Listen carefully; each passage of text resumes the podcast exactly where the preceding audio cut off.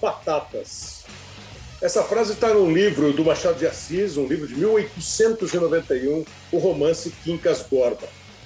Na tradução popular da história, durante uma batalha, uma contenda, uma disputa, e imaginando-se um campo de plantação de batatas, o vencedor ficará com a plantação, ficará com as batatas, ficará com o alimento. Você já ouviu também que a história é contada pelo vencedor? É fato. O vencedor tem muito mais possibilidade de contar a história à sua versão. Poucos são os perdedores que, de uma maneira ou de outra, conseguem estabelecer uma outra verdade ou uma outra visão. Se você for pensar na Copa do Mundo de 1982, a 12 edição da Copa do Mundo, foi disputada na Espanha, as batatas foram para Azov, Gentili, Colovati, Chireia, Cabrini, Oriali, Tardelli, Antonioni, Conte, Rossi, Graziani. Esse era o time titular da Itália, dirigido o time pelo técnico Enzo Berzot. Ainda estavam naquela seleção Bergomi, Altobelli, Baresi, Causio, outros jogadores super importantes.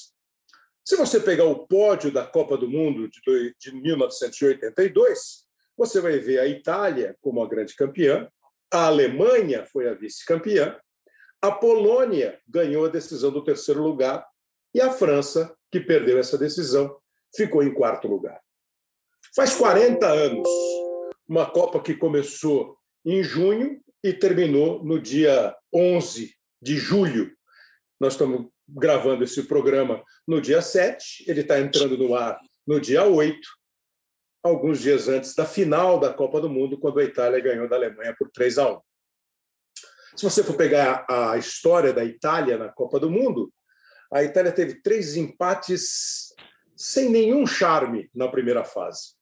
A Itália se classificou porque ela fez um gol a mais do que a seleção de Camarões, e ela estava no grupo da Polônia aí a Itália surgiu de fato na Copa do Mundo. A Copa do Mundo de 1982 ela tem um aspecto diferente. E você deve estar se perguntando assim, mas espera aí, se você está dizendo que ao vencedor as batatas, faz 40 anos que a Itália ganhou a Copa, vice-campeã a Alemanha, terceiro lugar foi a seleção da Polônia, quarto a França, não aparece o nome do Brasil que tanto vocês falam da seleção brasileira de 1982. Eu vou começar mostrando para você um depoimento que foi gravado há algum tempo de um dos jogadores mais importantes do futebol mundial e da história do futebol brasileiro. Naquela Copa do Mundo de 1982, o craque da Copa, evidentemente, foi o bola de ouro, foi o Paulo Rossi, que meteu seis gols ele meteu seis gols em quatro jogos contra a Argentina, contra o Brasil, contra a Polônia e contra a Alemanha. Três contra a seleção brasileira. O bola de prata da Copa, o segundo melhor jogador da Copa do Mundo, não. O terceiro foi Karl-Heinz Rummenigge. Ele foi a bola de bronze. O Rummenigge, também histórico atacante do futebol alemão. O segundo colocado, o Bola de Prata, foi o único jogador, aliás, eram dois, né, da seleção brasileira, três, na verdade, da seleção brasileira, dos 22 jogadores que não jogavam no Brasil, eram três. Um deles, Paulo Roberto Falcão. O Falcão já estava na Roma, o Edinho estava na Udinese, o Dirceu também jogava fora do Brasil, e aqui é, a gente foi resgatar um depoimento do Falcão, e talvez você entenda por que quem não levou as batatas ganha o episódio 158 do Hoje Sim, aqui no GE, no Globoplay, na sua plataforma preferida de podcasts. Fala, Falcão. Não é que se você não chore, você não esteja sentindo. Porque eu acho que o sentimento não está na lágrima. O sentimento é uma coisa dentro. Mas todo mundo chorou.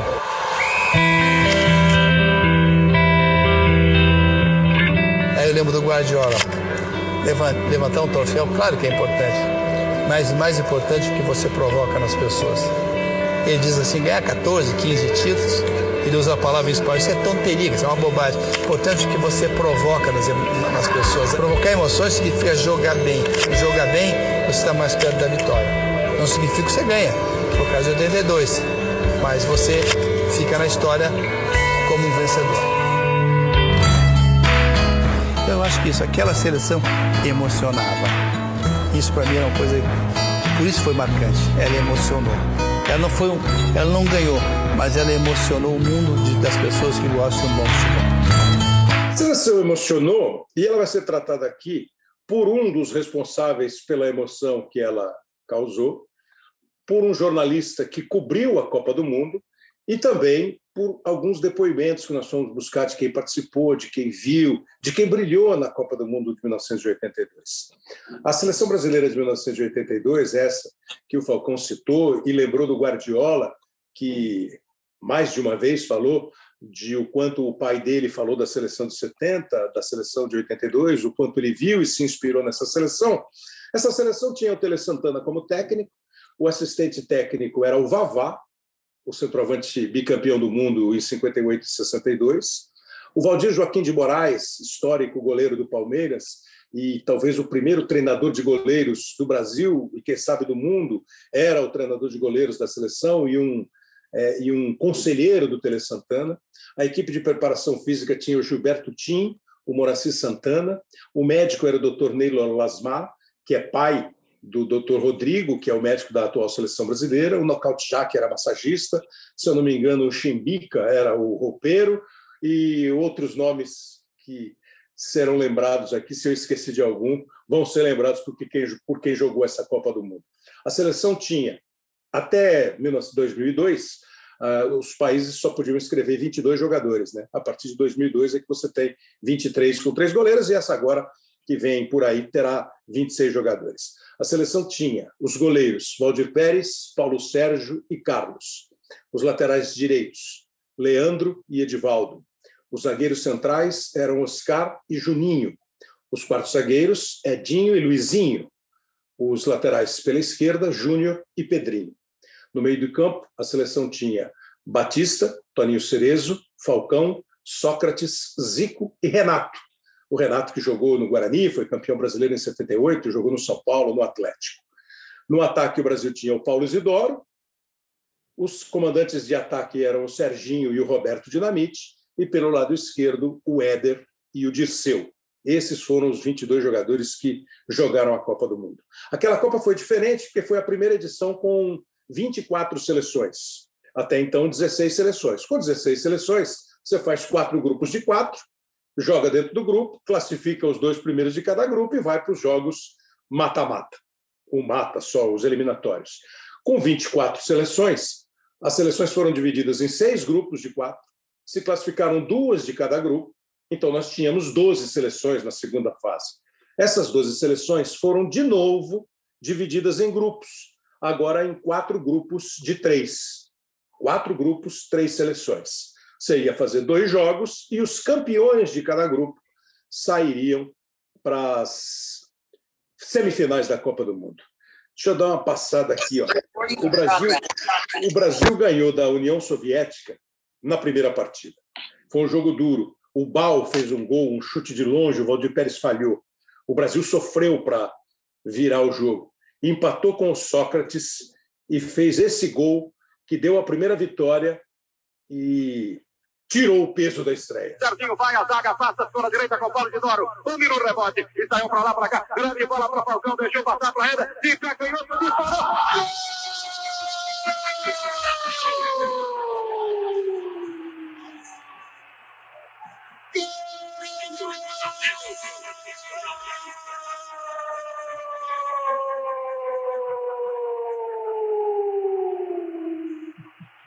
Brasil!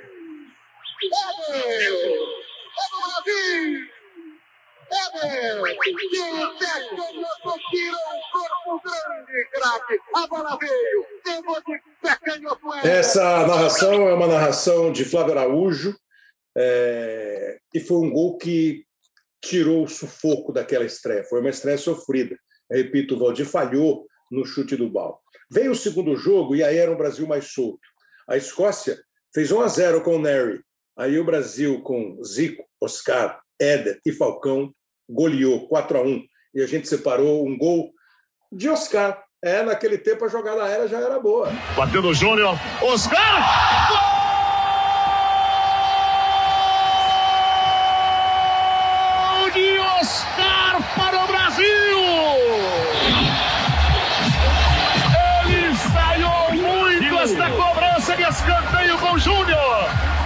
Foi o gol da virada da seleção brasileira. O jogo estava 1 a 1 e o Júnior batendo o escanteio para o gol do Oscar. A narração do Luciano do Vale e a transmissão da Copa do Mundo, é, emissoras de rádio, como o Flávio a gente mostrou, mas da televisão especialmente também vai ser um destaque desse episódio. Chegou a terceira rodada e o Brasil, já classificado, pegou um adversário daqueles. Ou você ganha bem, ou você fica com olhares esquisitos para cima do seu time. O Brasil goleou a Nova Zelândia por 4 a 0.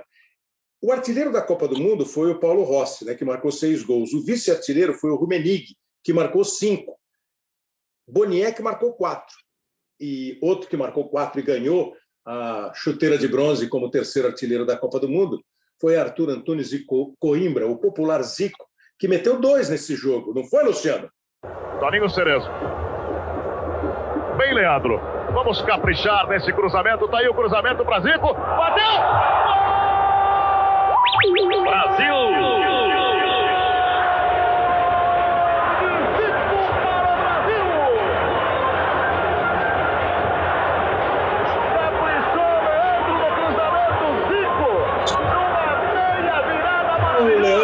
caprichou no cruzamento, o Zico fez o gol, o Brasil ganhou de 4 a 0. Aí, como eu te disse, nós fomos para uma segunda fase da Copa. Três seleções em cada grupo. A Itália, a Argentina e o Brasil formaram um grupo. Só um sairia. A Itália, bicampeã mundial. O Brasil, tricampeão mundial. E a Argentina, campeã mundial de 1978. Era a atual campeã mundial disputando no grupo do Brasil. É, com Maradona, num time que era muito a base daquele time de 80, de 78, mas agora tinha o reforço de Maradona. A Itália ganhou da Argentina por 2 a 1, o Brasil ganhou da Argentina por 3 a 1. A Argentina foi fazer o gol dela só lá no final com o Ramon Dias, mas o Brasil fez com o Zico, Serginho, e aí o canarinho do Júnior voou nesse gol aí. Ó. Zico no meio do caminho. Júnior vai embora. Que lançamento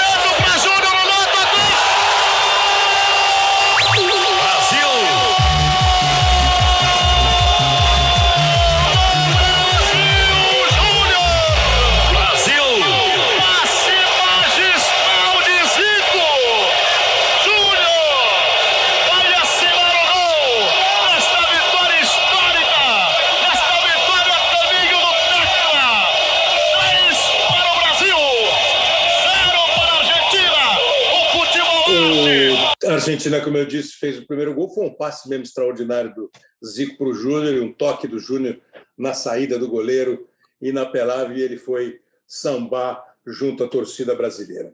E aí veio o jogo, senhoras e senhores. Veio o jogo Brasil e Itália. O Brasil jogava pelo empate, porque com as vitórias do Brasil e da Itália sobre a Argentina, os dois lideravam o grupo. O Brasil ganhou de 3 a 1, a Itália ganhou de 2 a 1. O Brasil tinha vantagem do empate. A Itália fez 1 a 0 com Paulo Rossi. O Brasil empatou com o Sócrates. A Itália fez 2 a 1 com o Paulo Rossi. E a tensão tomava conta do país inteiro e do mundo inteiro do futebol. Até que Paulo Roberto Falcão fez um gol que a gente vai botar aqui, narrado pelo Antônio Ranzolin, um dos principais nomes do rádio de Porto Alegre.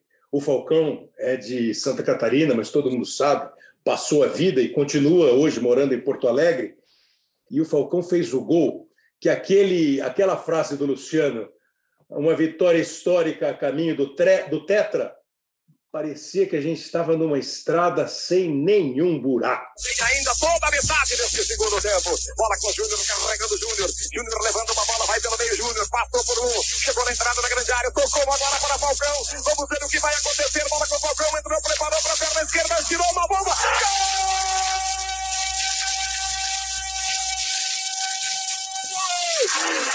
Brasil! Tinha que ser ele! Tinha que ser o bola-bola! Aliás, bola-bola é o apelido do Falcão, é chamado lá em Porto Alegre. E o Falcão é casado com a Cristina Ranzolin, que é filha do Antônio Ranzolin, que narrou esse gol. Não era naquele momento, em 1982, mas hoje eles são casados, ah, ah, o Falcão com a filha do Ranzolin. A Copa do Mundo e a comemoração do Falcão, o jeito que ele corre de frente para a câmera, né, com as, as veias saltadas aqui no pescoço, com os braços assim absolutamente rijos, comemorando comemorando o gol, aquilo era o tetra cada vez mais perto, era a semifinal cada vez mais perto.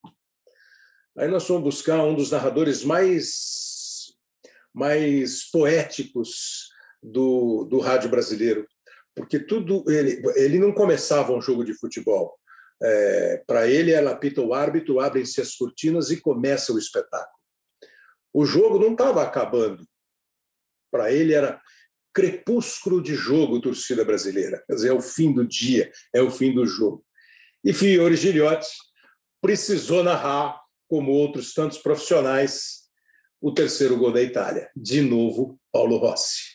Dois para o Brasil, dois para a Itália. Jogo dramático, torcida brasileira. Vai embora de novo o time da Itália. Carrega pela esquerda, dominando o Cabrino. Cabrino vai levantar, balão subindo, descendo, entrou, Cerezo, cabeceou, evitando saída de bola pela linha de fundo. Palmeiro sai, amaciou. Mandarinha apontou, que havia saído a bola. É escanteio contra o Brasil, Flávio. E Luizinho ficou indeciso, acabou deixando tudo para o Toninho Cerezo. Na bola dele, deixou passar. O Cerezo tentava atrasar para o Valdir. O Valdir esforçava-se, esticava o braço, não conseguia evitar a saída de bola. Escanteio que favorece a sempre perigosa Itália.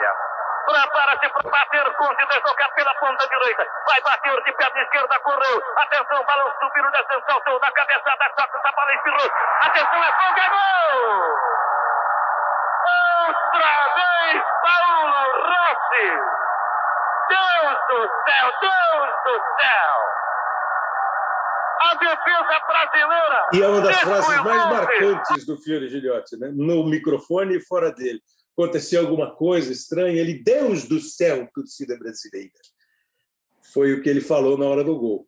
O Sócrates tira, a bola fica meio perdida, o Antonioni bate, o Tardelli bate, o Tardelli bate, a bola desvia no Paulo Rossi, ele está no meio do caminho.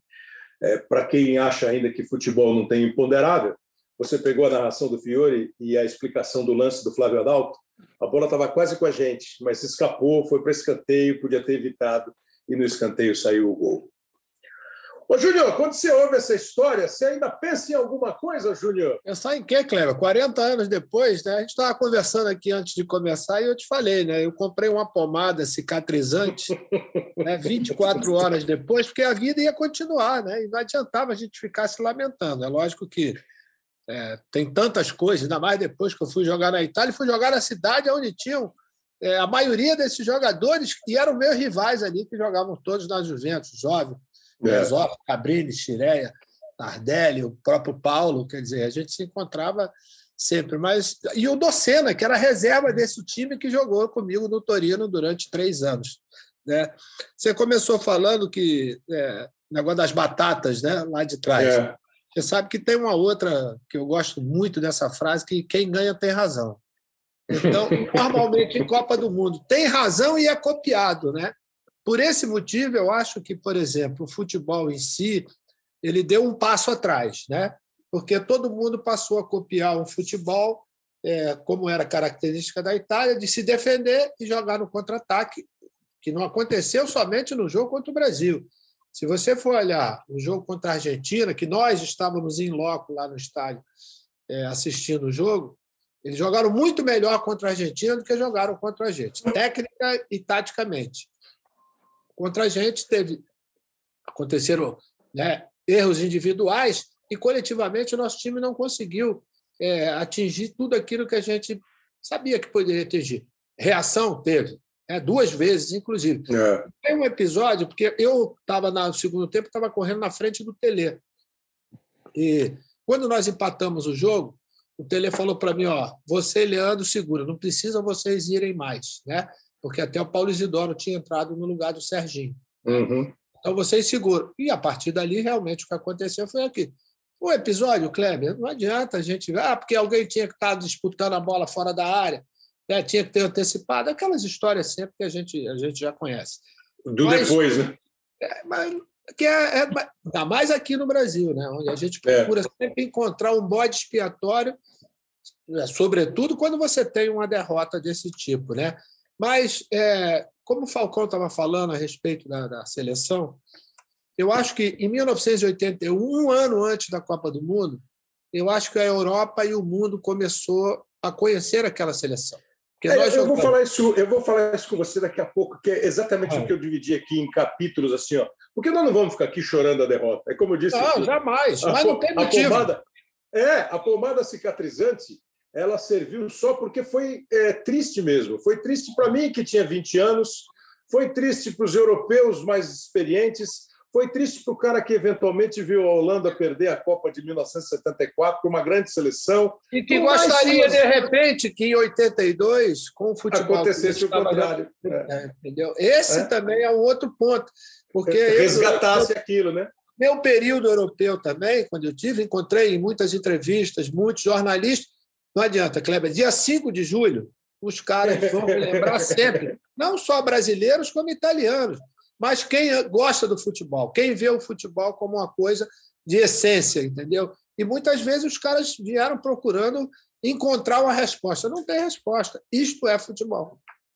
É, o, o, o, a gente vai falar aqui um pouco sobre a, esse aí, a gente não vai ficar chorando, mas porque em 54 a Hungria perdeu da Alemanha, em 74 a Holanda perdeu da Alemanha e em 82 o Brasil perdeu antes da final. As duas perderam na final, a gente perdeu antes de ir para a semifinal mas a seleção ficou. Ficou a seleção brasileira de 58, a de 62, a de 70, a de 94, a de 2002, que está completando 20 anos agora do Penta. Outras ficarão, mas esta, há 40 anos, é citada como uma das grandes seleções do futebol mundial, sem ter levado as batatas. O time é, básico era é, Valdir Pérez, Leandro, Oscar, Luizinho e Júnior. Cerezo, Falcão, Sócrates, Zico, Serginho e Éder. O Dirceu estreou na Copa do Mundo, porque o Cerezo estava suspenso. O Paulo Isidoro entrou em muitos jogos. O Batista entrou no jogo contra a seleção da Argentina. Enfim, jogadores foram utilizados pelo Tere Santana. Mas esse time base é o time que ficou é, na boca do torcedor. E acho que o 12 mais constante jogador foi o Paulo Isidoro, que ele participou durante toda a preparação. A gente já sabia que o Cerezo não poderia jogar a primeira partida contra a União Soviética. A seleção da Copa do Mundo, não, o top 10 da Copa do Mundo, antes da seleção. Já falei para você, né? Rossi primeiro, Falcão em segundo, Rummenigge em terceiro, como os melhores da Copa. Entre os 10 da Copa, foram escolhidos Rossi, Falcão, Rummenigge, Boniek, Zico, Sócrates, Giresse, um meia francês habilidosíssimo, Dassaev, o goleiro soviético, Maradona e Platini, três brasileiros entre os dez.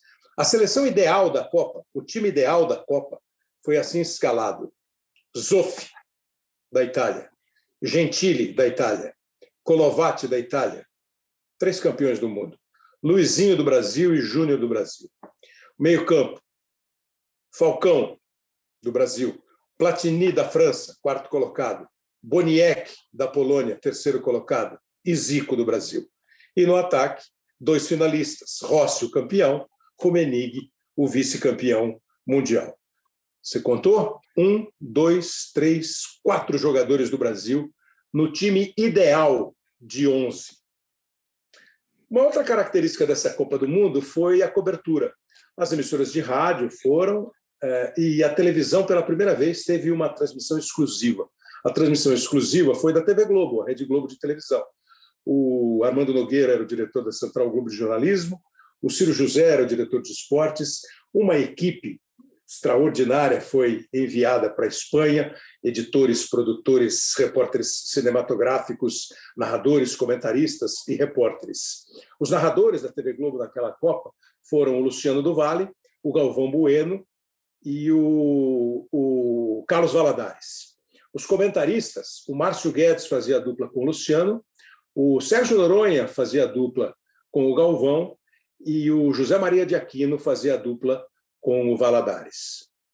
Entre os muitos repórteres, um amigo meu, do Júnior, que era repórter, depois ele saiu da Globo, foi um ano é, ser repórter lá na Rede OM do Paraná, voltou para a TV Globo e aí não foi mais repórter. Eu já encontrei com ele é, como editor, como executivo de eventos e depois como um chefe de eventos do Sport TV. É, tivemos que pagar pizza para o Miele depois do jogo.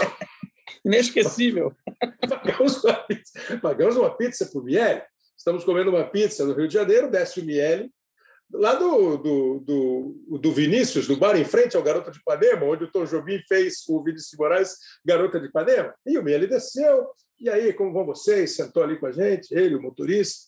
E o Miele começou a conversar e disse que jogava muito, deu caneta no Carpegiani, deu chapéu no, no Claudio Adão, jogou, é, conversou, ligou para a esposa, dizia que estava chegando, na hora de ir embora, ele levantou, bateu nas costas de Mário Jorge Guimarães e disse: Paga a minha aí que eu não estou bem. E foi, o Maroca olhou e deu aquela mordidinha do canto do dedo, tirando a pelinha e falou: é isso mesmo? Foi isso mesmo. E nós, e nós, e nós pagamos. Eu, com muito prazer, paguei a conta do Miele. O Mário Jorge Guimarães era repórter dessa seleção, né, Mário? É, obrigado por estar aqui com a gente, Mário Jorge Guimarães. Qual é a lembrança que você tem, Mário, da cobertura que foi gigantesca da TV Globo na Copa da Espanha? Né? Olha, foi uma cobertura, só para ter uma ideia, eu acho que foi a primeira vez que uma emissora mandou mais de 100 pessoas. E eram 15 repórteres. Houve um 15. esmero em toda a preparação. Basta, basta te dizer que toda a equipe foi vestida pelo Clodovil, né? Até os uniformes eram, eram a altura da seleção que a gente tinha, né? Tinha que Boa. ser. Então foram, foram, foram 15 repórteres, uma cobertura maciça, foi uma coisa muito incrível, inesquecível. Foi a primeira vez que, na transmissão com as câmeras da FIFA, uma televisão tinha uma câmera exclusiva. Isso. E o autor do gol, o Júnior, que fez um belíssimo gol contra a Argentina, o Luciano dizia: assina, Júnior. E entrava a assinatura. Aparecia na tela, né? Assinatura Aparecia real. a assinatura do, do Júnior. Agora, fiquei ouvindo aí vocês falando e tal, e não é, não é como. É uma seleção que encantou o mundo é uma coisa que me marcou muito. É, quando depois da derrota, você sai, você saía meio bobo do estádio. Eu dizia, será que empata no videotape? Era uma coisa assim de, era uma coisa, era uma coisa que mexia com o coração da gente. E basta te dizer que no dia seguinte, o principal jornal espanhol, a manchete era perdeu o campeão. Exatamente. E você, você, você, cobriu o Brasil, né? Naquela Copa. Eu, eu, cobria, eu cobria os adversários do Brasil e cobria os jogos do Brasil. Você estava e... na coletiva pós-jogo? Estava na coletiva pós-jogo, quando o técnico, o Telesta deu. É, é isso que eu queria saber. Toda a imprensa, toda a imprensa é, ouvindo o Tele, o Tele dando todas as explicações, e numa determinada hora, o, ele se dirigiu e disse: Agora eu tenho que me levantar, que está chegando o Berzot e quem tem que falar são os vencedores. Ele é o vencedor. Aí o Bearzô olhou para ele, botou a mão nele, deu um abraço e disse assim: se o nosso time, nosso time jogasse dez vezes, o meu time ganharia uma e o seu ganharia nove vezes. Sorte a minha que o meu ganhou hoje. E é verdade que quando ele chegou, a imprensa levantou e aplaudiu de pé? O Tele foi aplaudir de pé foi aplaudir de pé. E eu, no dia seguinte, na concentração do Brasil, eu fui fazer entrevista com o Tele. Então, essa é uma entrevista que está até no Jornal Nacional do dia seguinte. Eu pergunto a ele, Tele, vamos voltar aqui a, se não me engano, março de 1980, quando você está assumindo a seleção. Agora você vai desenvolver um trabalho. O que, que você faria diferente até chegar a esse jogo com a uhum. Itália? Uhum. Nada, nada mudaria eu perdi com as minhas convicções e o meu time jogou um futebol bonito. Então, o Tele, o Tele... tinha total convicção daquilo que ele fez. O Tele voltou à seleção brasileira em 86 e agora a gente vai entrar mesmo nisso, da formação até as consequências da derrota. Mas antes, eu gostaria de ouvir aqui o Fernando Calas, nosso companheiro, que mora há muito tempo na Espanha. O Fernando Calas fez uma ponte para a gente conversar com um jornalista chamado Henrique Ortego, que trabalhou no AS, trabalhou no Marca. O Mário Jorge acaba de citar um dos mais importantes jornais da Espanha, e ele trabalhou em dois dos mais importantes. E um espanhol, o país sede da Copa, traz para a gente a lembrança dele 40 anos depois. Eh, lo peor de recordar el Mundial de España 82 y que ahora se cumplan 40 años es precisamente eso, eh, saber que uno tiene cuatro décadas más de entonces y recordar aquel Mundial y en concreto a la selección de Brasil es, es recordar eh, al campeón sin corona, al equipo que, que a lo largo luego de las décadas posteriores ha demostrado que era un equipo del futuro. Es, era una selección que jugaba como se juega ahora mismo. Tele Santana en ese sentido era una adelantada a su época. Era un equipo que atacaba con, con los laterales, con Leandro y Junior, con los que le daba al equipo amplitud y profundidad, que juntaba muchos hombres en el centro del campo.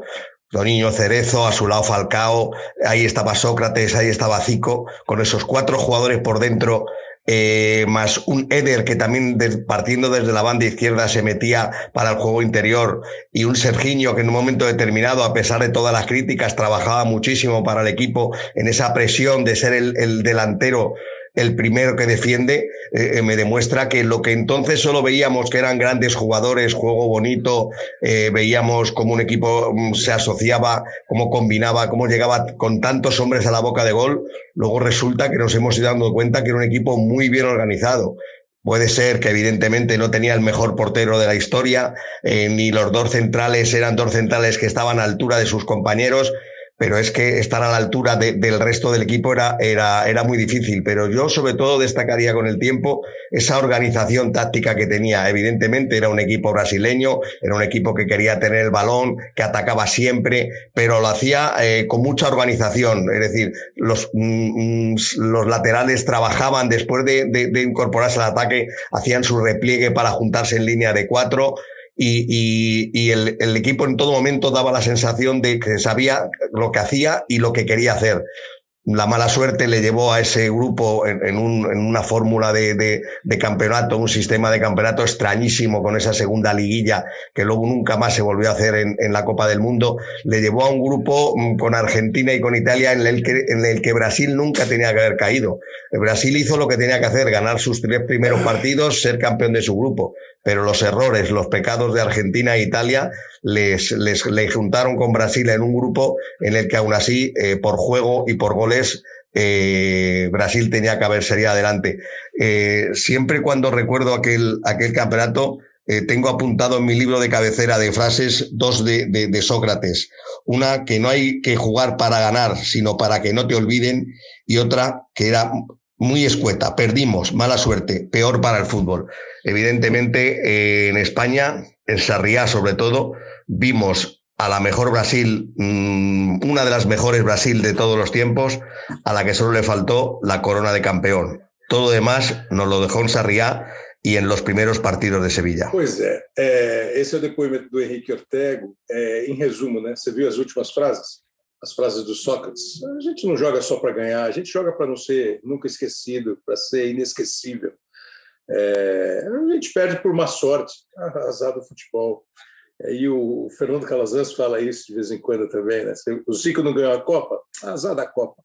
E em resumo, né? Se percebeu as, as avaliações, é um time que gostava de ficar com a bola, organizado, que atacava com 6, 7, 8, é, um time que sabia o que queria, um time é, do futuro em 82, é o que se joga hoje. E essas frases todas, posse de bola, aproximação, sabe o que quer, pressiona. Você já deve ter ouvido aí discurso de Guardiola, de Klopp, de Ancelotti, de tantos outros técnicos. E o final, assim, né, o começo dele é o campeão sem a coroa, é o campeão sem a taça. Mário, era assim o sentimento da, da, da, da, da imprensa na época? Era, era assim, Kleber. Durante seguinte, toda a. Copa, sim? Não, não só na Copa, antes da Copa. O Júnior até pode me ajudar aí, porque essa seleção sempre encantou o brasileiro. Ela começou a encantar no final de 80 para 81, no Mundialito do Uruguai, Isso. quando o Brasil ganhou de 4 a 1 da, da Alemanha. E, foi, é, foi, e, e, e, ali ele começou a encantar o mundo. E depois a seleção, antes da Copa, fez uma excursão à Europa, foi, foi brilhante. É, nessa formação da seleção, ela só teve dois problemas. Ela perdeu o centroavante dela quando estava prestes a ir para a Espanha, no, no, treinamento em Portugal, quando o Careca se machucou uhum. e não pôde ir. Aí o Roberto foi convocado, mas o Careca era o titular. Um pouco antes, o Tita, que já estava bem no time, armado, não quis jogar mais de ponta direita e não foi mais convocado. Então, foi a rearmação do time. Você citou que o Cerezo estava machucado, então jogou na primeira partida jogou o Dirceu na ponta direita. Mas essa seleção sempre encantou o mundo e a, e, e a imprensa brasileira, é, todos os jornais com equipes imensas e a TV Globo com mais de 100, é, toda, toda essa imprensa estava encantada com essa seleção. Eu acho que havia mais confiança na imprensa do que até dos jogadores. Os jogadores até poderiam ser um pouco, poderiam ser um pouco mais realistas, mas o Brasil é, a, a, a, a, imprensa estava encantada. Resta, basta dizer, Kleber, que no dia é, da derrota para, para a Itália, estava programada uma festa, o Sarriá tinha um edifício é, de seis andares, se não me engano, em frente, ali seria desfraldada uma bandeira de 100 metros, era comemorando a vitória.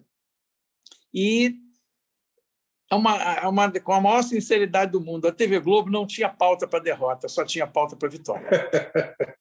Júnior, a preparação da seleção, o Mário citou esse Mundialito, que é, é bem marcante mesmo, o ah. Mundialito lá de Montevideo, né? que eram os 30 anos da Copa do Mundo, né? 30, 50, 60, 70, 80, exatamente os 30 anos da primeira Copa do Mundo. O, o Júnior poderia ter jogado a Copa de 78, o Júnior jogou de 82, jogou de 86 e podia ter jogado de 90 e quase foi cogitado para jogar em 94. Então, a, a história do Júnior como jogador de futebol é desnecessário se repetir, mas acho que elogio é sempre bom. Pós Cláudio Coutinho, em 78, que talvez fosse o técnico do futuro para a gente lá em 78, a preparação da seleção brasileira para a Copa do Mundo de 82 não foi assim simples. Não é que o Tele assumiu em 79 e na, em agosto de 78 e foi. O Brasil foi trocando de treinadores, né? É, eu acho que se eu vou lembrar, o Evaristo acho que passou pela seleção. É, acho que o Parreira passou pela depois. Depois, pós 82. Então, mas naquele período, 78, 82, o Brasil ficou sem treinador ou te... porque o Tele assume, assume lá em 80, né? É, 80, logo... ele assumiu em 80. É, logo depois da, da Copa América de 79, né?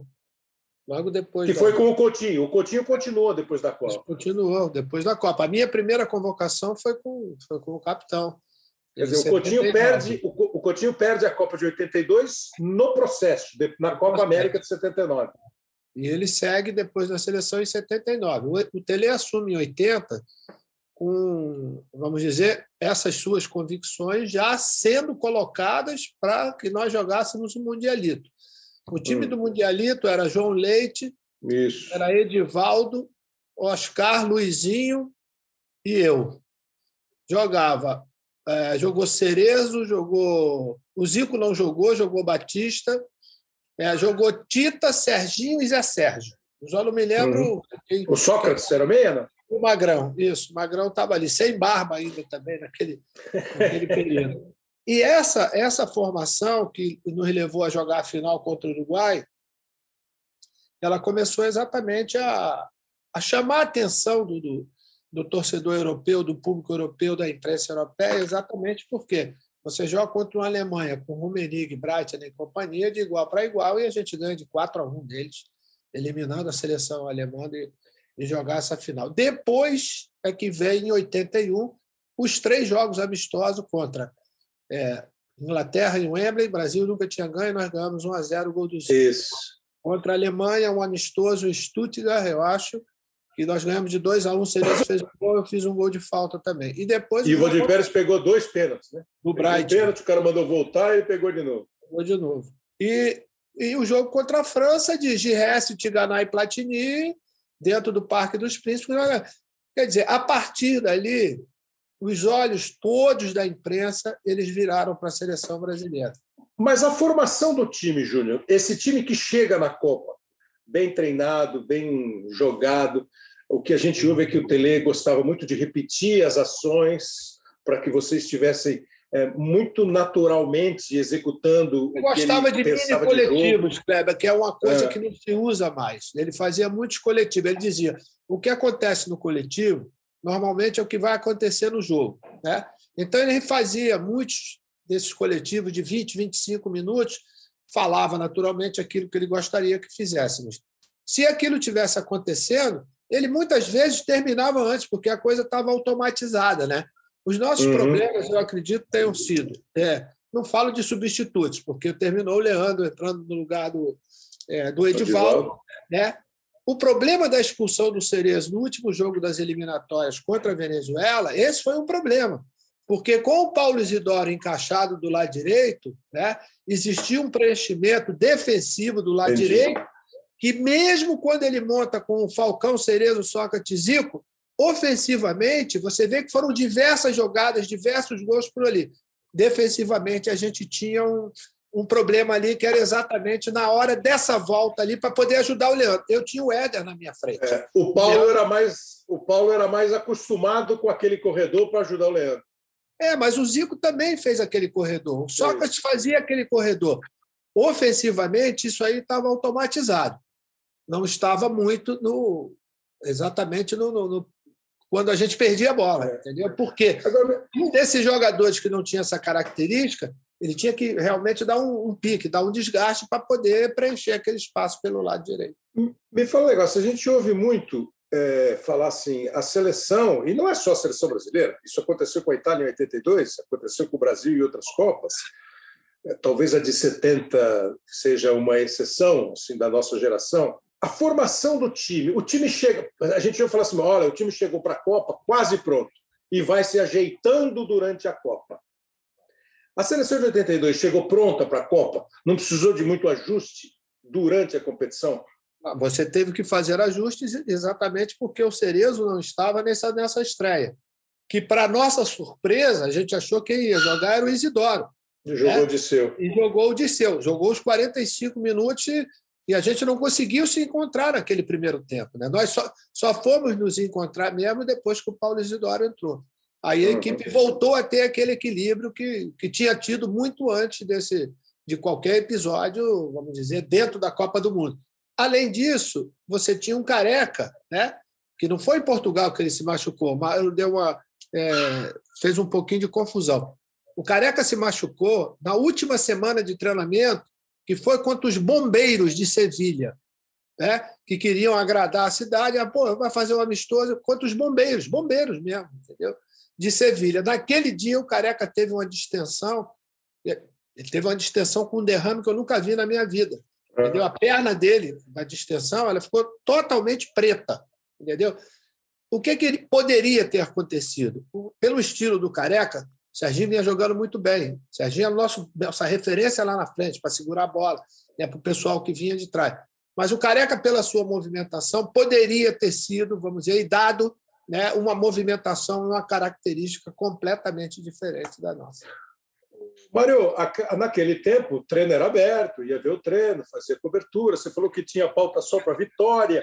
Durante a preparação e os jogos da Copa, eh, os quatro jogos anteriores, como é que era o ambiente? Como é que era a cobertura? Era difícil? Era duro? Eles eram não, meio tímidos? O, o, o, o era meio chato? Não, o, o, o ambiente sempre foi muito aberto. Só para você ter uma ideia, é, vamos voltar um pouquinho. No 80 para 81, no Mundialito, houve o, a seleção passou o ano novo, a virada do ano novo, na concentração do Penharol em Los Aromos. E a imprensa toda foi convidada, todo mundo foi lá todo mundo abraçou, meia-noite tal, era uma confraternização. Depois, antes da Copa, teve o um período de treinamento na, na Toca da Raposa.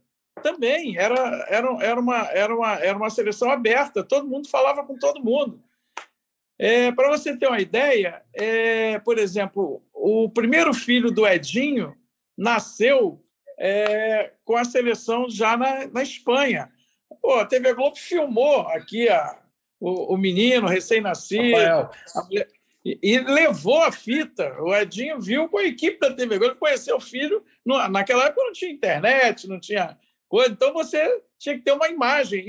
E, e, e a relação imprensa-seleção era a melhor possível. É, Júnior do... Kleber, do lado de, do lado de cá. É, como é que era para você? Essa recíproca era verdadeira. Você sabe por quê?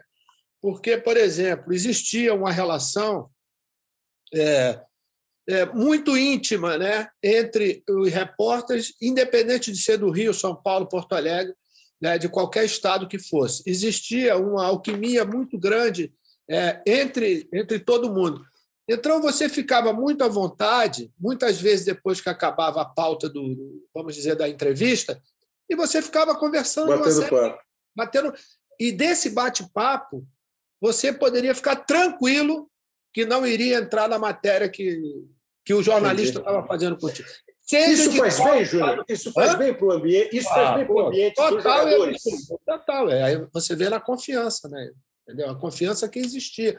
Né? O Mário vai lembrar que tinha um negócio de uma janela, né, Mário? Que era uma meia hora que acontecia uhum. antes dos jogos, quer dizer, na véspera dos jogos, alguma coisa assim, e que para a gente não, não era nenhum sacrifício a gente ir conversar, muito pelo contrário. Entendeu? Muitas vezes, pô, dá para eu ir hoje lá? Porque às vezes o cara tinha um recado para dizer. Por exemplo, no meu caso, que tinha o um negócio da música do Voa Canarim, né? É. eu dizia assim: ó, vendeu 100 mil, 200 mil, 300 mil, que era um, uma forma de, de, poder dizer o que é que estava. que a gente não sabia o que é estava acontecendo. Né? Eu só fui ver o clipe do Voa Canarinho na Espanha depois de, de 15 dias, né? porque nós fizemos um, um estágio em Portugal, né? lá em Cascais, para depois ir para a Espanha. Quer dizer, e para a gente era um motivo, porque existia uma confiança mútua entre jornalistas e, e jogadores.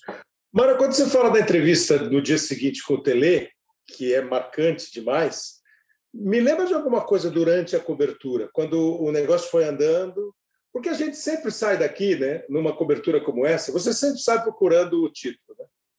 Aí foi o Tetra, vem aí o Tetra, vem aí o Tetra até que em 94 o seu Galvão se esguelou ali. É tetra, é tetra, veio o tetra. Aí teve um período legal de novo, né? 94, 98 a final, perdeu, 2002 campeão. Naquela ali, a gente já estava, depois de 70, são duas seleções pouco faladas, né? A de 74 era muito boa, mas teve isso que o Júnior falou que lá não teve, jornalista do Rio ou de São Paulo, jogadores do Rio e de São Paulo, a história conta que a de 74 teve. A de 78 foi uma seleção é, que talvez você possa pensar mais ou menos na de 2018, não de ambiente, de um Cláudio Coutinho muito bom, mas enfrentando pela primeira vez uma Copa do Mundo. E toda vez que o Brasil vai para a Copa tem o peso, né? O Brasil vai ser campeão, o Brasil vai ser campeão, tal. Aquela foi como você lembra de alguma durante a Copa, assim, de alguma cobertura, alguma reportagem que ficou para você, Maroca? Não, a, a, principal coisa dessa seleção, Kleber, é que havia um respeito muito grande e havia uma confiança muito grande. Até é, é, é ninguém, ninguém é, não havia, vamos dizer, pautas de desconfiança ou possíveis fracassos. Sempre era uma coisa, era uma coisa para cima. É, havia um respeito e uma confiança muito grande. Isso era, era o principal. Tanto é que você vai. É, tinham casos até não eram muito levados a sério. Por exemplo, o Tele tinha. O Tele era uma pessoa reverenciada pelos jornalistas, respeitada. Ele não era posto em xeque, como muitos treinadores são postos sim, hoje. Sim, tá? Então, sim. aquilo dava uma aura à própria seleção. Os próprios jogadores sentiam isso. Tá? E os jogadores também tinham um respeito pelo Tele muito grande. É, por exemplo, o episódio da Itália, você citou aí. A Itália só se classificou porque um dos jogos que ela empatou, ela empatou três Foi jogos. Um a um, né? Ela fez um gol. E, por exemplo, na época, o Tele tinha espiões. Os espiões do. do, do Jairo dos Santos, eu esqueci Moreira. Jairo. Zé, não, o Zezé Moreira. Também, é. Zezé Moreira. Foi técnico o Zezé dele, Moreira. Né? O Zezé Moreira, quando chegou é, em Barcelona e disse que entre Argentina e Itália, a Itália era mais perigosa, pô, muita gente não levou o Zezé, Zezé Moreira a sério. Não, não, não, não, levou o Zezé. E ele disse assim: não, esse time é o mais perigoso é a Itália. Ô, Mário, o queria... tamanho era confiança. Mas eu queria acrescentar, né, desse episódio que você falou do seu Zezé, que nós fomos assistir o jogo entre Itália. Seu Zezé falou antes. O seu Zezé falou antes disso. E nós fomos assistir o jogo em loco, né, no estádio Sarriá, entre, entre a Itália e a Argentina. É, quando acabou o jogo, que ganhou a, a, a Itália, a gente saiu dali se entre olhando e dizendo: esse não é aquele time que jogou aquela primeira fase que classificou. Por quê? Você viu uma armação tática é, a lá italiana, você viu uma marcação lá italiana do Gentili no Maradona, muitas vezes até além do, do limite, vamos dizer, do, do, do jogo de futebol, e você viu individualidades que até aquele momento não tinham aparecido. Isso. Tipo Antonioni, tipo Cabrini, tipo Graziani, né? e o próprio Paulo Rossi, que tinha feito uma partida dentro do que se pedia dele, de finalizador, né? De rapinatore d'área, como eles chamam os italianos, né? aquele matador de área, aquele cara que está ali para fechar. Mas o que mais impressionou foi a, a, organização tática desse time. Em nenhum momento no jogo contra a Argentina eles tiveram correr o risco de perder o jogo. Então nós fomos avisados porque pelo seu Zezé. Nós vimos aquilo que tinha. Então quer dizer, o respeito contra a seleção italiana, ela aconteceu sempre, né? Principalmente porque a gente foi testemunha daquilo que a gente tinha visto. Não, eu, eu concordo inteiramente com você. Acho até que, por exemplo, o próprio Tele, vocês mesmo, vocês tinham um respeito muito maior da Itália do que, por exemplo, a própria imprensa brasileira. A própria imprensa brasileira jamais admitiria que a Itália ia ganhar o jogo. Vocês pensam mais na Argentina, na Argentina eh, tem Maradona. É, temia mais a Argentina do, do, que a Itália. não, eu não estou me referindo ao respeito por parte de vocês. Vocês não. Vocês foram ver o jogo, foram isso e tal, e vocês eram, tinham uma outra Mas, visão, né? Maroca, nem os italianos acreditavam. Eu tive agora recentemente, semana passada, com Darwin Pastorin, que ele é ítalo-brasileiro, nasceu em São Paulo, mora lá em Torino. Ele tinha apostado tudo na seleção brasileira contra os compatriotas dele italianos. É, entendeu? É, e, e, e, e, outra coisa, vou te falar. O, encontrei agora, por acaso, também com é, Jean Paulo Boniperti, que é filho do Jean Piero Boniperti, que foi um dos maiores jogadores da história do Torino. E ele estava me contando que eles foram para o jogo, eles fecharam a conta do hotel. Porque eles iam embora, eles iam voltar para você ver como é que era na cabeça deles também, em função de tudo aquilo que a gente tinha feito. Mas isso a gente não acreditava. A gente sabia que a parada ia ser duríssima, como terminou sendo. E, não, e você se lembra, a Itália vivia uma crise danada, a imprensa italiana Isso. não falava é. com o Bearzot. O único repórter que falava com o Bearzot era o Ernesto Palha, que é, cobria a Itália diariamente. Da TV Globo, exatamente. Tanto que, tanto que na hora que a Itália foi campeã do mundo, os italianos foram falar com ele, ele disse, não, agora primeiro vou falar com meu amigo brasileiro. Ele falou comigo a Copa inteira, vocês não falaram. A seleção, a Copa do Mundo começou dia 13 de junho, e acabou dia 11 de julho. A final da Copa Alemanha e Itália, 3 a 1 para a Itália, foi no dia 11 de julho. O jogo Brasil e Itália foi no dia 5 de julho. Ou seja, o Brasil saiu da Copa do Mundo faltando uma semana para terminar a Copa. A Itália ganhou da Alemanha por 3 a 1 na decisão do título. A Itália ganhou da Polônia por 2 a 0 na semifinal. Ganhou do Brasil por 3 a 2 e ganhou da seleção da Argentina por 2 a 1. Mas a primeira fase da Itália, que foi esse momento que os jogadores da Itália não falavam com os repórteres italianos, a imprensa da Itália não conversava com ninguém, e ficou o Bearzot e o Ernesto Palha trocando conversa. Olha o grupo da Itália. Primeira rodada, Itália 0, Polônia 0. Peru 0, Camarões 0. Segunda rodada, Itália 1, Peru 1. Polônia 0, Camarões 0. Última rodada da fase de grupos. Aí a Polônia meteu 5 a 1 no Peru. E a Itália empatou com Camarões por 1 a 1. A Polônia fez quatro pontos. A Itália fez três pontos. Naquele tempo eram dois pontos pela vitória, né? A Polônia fez quatro, a Itália fez três e Camarões fez três. O Peru fez dois pontos. Você sabe por que a Itália se classificou?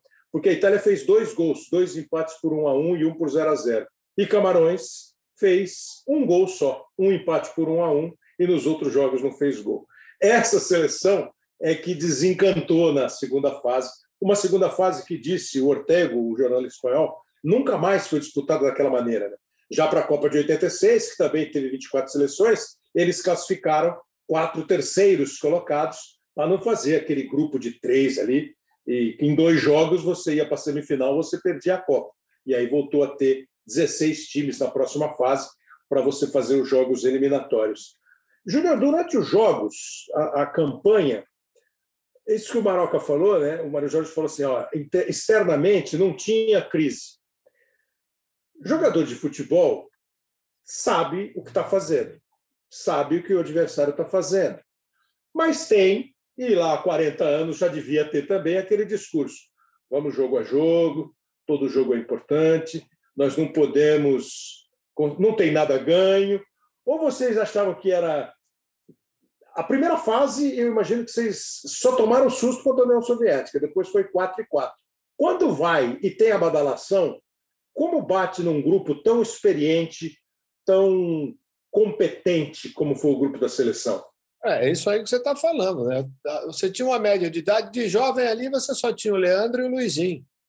O resto era todo mundo já com 27, 28 anos, já, quer dizer, gente como o Zico, que já tinha jogado Copa do Mundo, Oscar, que já tinha jogado Copa do Mundo, Valdir Pérez, que já tinha. Sim, duas. Né? Então, quer dizer, esse tipo de, de, pensamento, ainda mais que a gente tinha um treinador que não jamais ele iria admitir. Como é né? é que ele era? Como é que ele era? Você falou do treino. O que acontece no treino é o que vai acontecer no jogo. Mas nessa do relacionamento, da cobrança, do comportamento. Os caras contam uma história que um dia ele foi na casa de um jogador de São Paulo que tinha dois carros iguais. Ele perguntou: por que você comprou dois carros iguais? Ah, porque eu acho bonito. Não, não, você vende um. E o, e o, e o outro que entrou no treino com aquelas trancinhas no cabelo, ele falou: que é isso? Ah, não, é novidade, seu Tele. Vai para o vestiário e tira isso. Como é que era esse Tele Santana? Mas esse Tele aí que você está falando, dos carros, talvez fosse um Tele de clube. O tele de seleção era um pouco diferente, mas a cobrança era a mesma, entendeu? Para ele, pouco importava se era Leão Vegildo, se era Sócrates brasileiro ou se era Arthur Era a mesma coisa, entendeu? Não, não, tinha esse negócio. A cobrança dentro do campo, eu acho que é, talvez a gente tenha aprendido demais com ele, porque era uma cobrança em pró da evolução do time, né? daquilo que ele gostaria, das suas convicções, é como ele sempre fez. Eu, depois de 86, posso dizer que talvez, talvez não, certamente o Tele foi o treinador mais justo que eu vi, né, entendeu? Em toda a minha carreira de 21 anos de profissional. Né? Porque quando eu cheguei em 86, eu falei para ele, falei, chefe, chamar de chefe. Falei, pô, chefe, tem dois anos que eu já jogo no meio. O senhor me chamou para lateral. Falei, não, não, fica tranquilo. Se aparecer uma brecha aí, eu tenho certeza que você vai dar conta do recado. E olha quem estava disputando vaga comigo era Paulo Roberto Falcão. É, é. Então, quer dizer, em 82 era a mesma coisa. Né? E ele não deixava, principalmente, por exemplo, quando o Leandro ganha o, a vaga do, do, do Edivaldo, praticamente todos os treinamentos ele mandava o Leandro ir para o vestiário e dizia: Edeva, vem aqui, vamos fazer uns cruzamentos, vamos fazer alguma coisa. Quer dizer, ele dava sempre o suporte para o cara, que se ele precisasse dele em algum momento, ele estaria já com o cara já motivado e disponível para poder, poder jogar. O, o, eu vou perguntar para vocês na sequência como é que é. Hoje a gente fala muito da intensidade, da velocidade, do lado físico do futebol.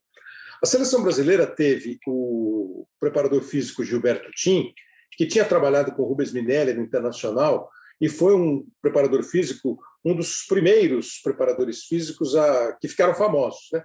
Tinha o Hélio Mafia no Palmeiras, fazia dupla com o Brandão, e o Tim ficou famoso porque o Internacional dos anos 70, 75, 76 era um time muito forte, além de muito bom de bola.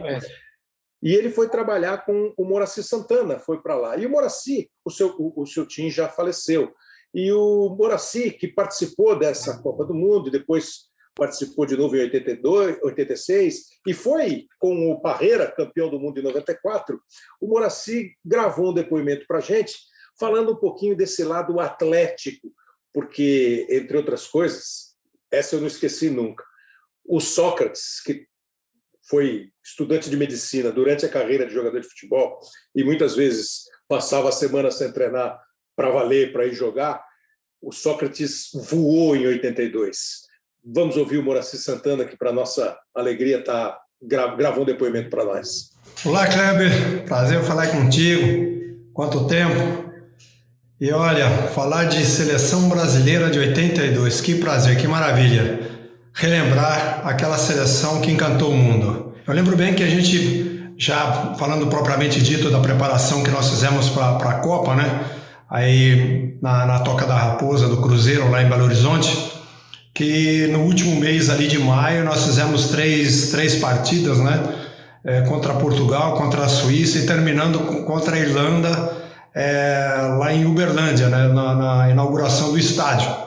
E foi um jogo que o Brasil ganhou de 7 a 0. Mas antes de chegarmos à Espanha, nós tivemos um período em Portugal e fizemos vários jogos amistosos, jogos treinos né, contra as equipes lá de Portugal. Chegamos na Espanha mais ou menos com 10 dez dias antes da primeira partida. Eu lembro que ficamos num, num parador, parador de Carmona, lá perto de Sevilha, porque a nossa chave era em Sevilha, e para a primeira fase. Chegando na fase seguinte, que enfrentamos a Argentina e a Itália, sendo que contra a Argentina nós tivemos uma boa vitória de 3 a 1 e acabamos perdendo para a Itália naquele fatídico é, é, 5 de julho é, de 1982, lá no estádio Sarriá. E, pasmem, é, véspera do meu aniversário. Imagina o aniversário que eu passei.